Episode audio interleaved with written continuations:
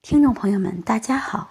今天我们讲的内容是：过于恐惧可损耗肾气，思考才是解药。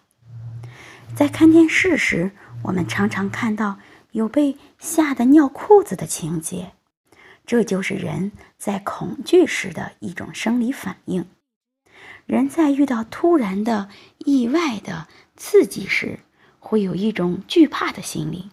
这种心理就是恐，恐本身是人体的一种正常反应，轻度的恐不会对机体构成危害，但是如果这种恐惧过于激烈，或者恐惧持续时间超长，超出了人体所能调节的范围，就会成为一种致病因素，对机体构成危害。恐肾。有两方面的意思，也就是说，恐属肾。一方面是说，恐怕能伤肾，过恐可致肾气耗损、精气下降、失降失调，出现耳鸣、耳聋、心神不安、大小便失禁等症状。另一方面是说，恐惧是肾虚的表现。如果一个人无缘无故的总会有恐惧的感觉，往往说明有肾虚的问题。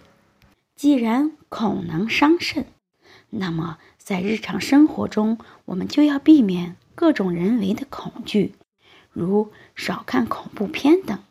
同时，还要有应对的办法。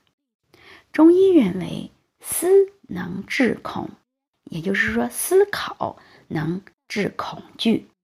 按照五行相生相克的理论，土克水，而肾属水；脾属土，恐为肾之，思为脾治。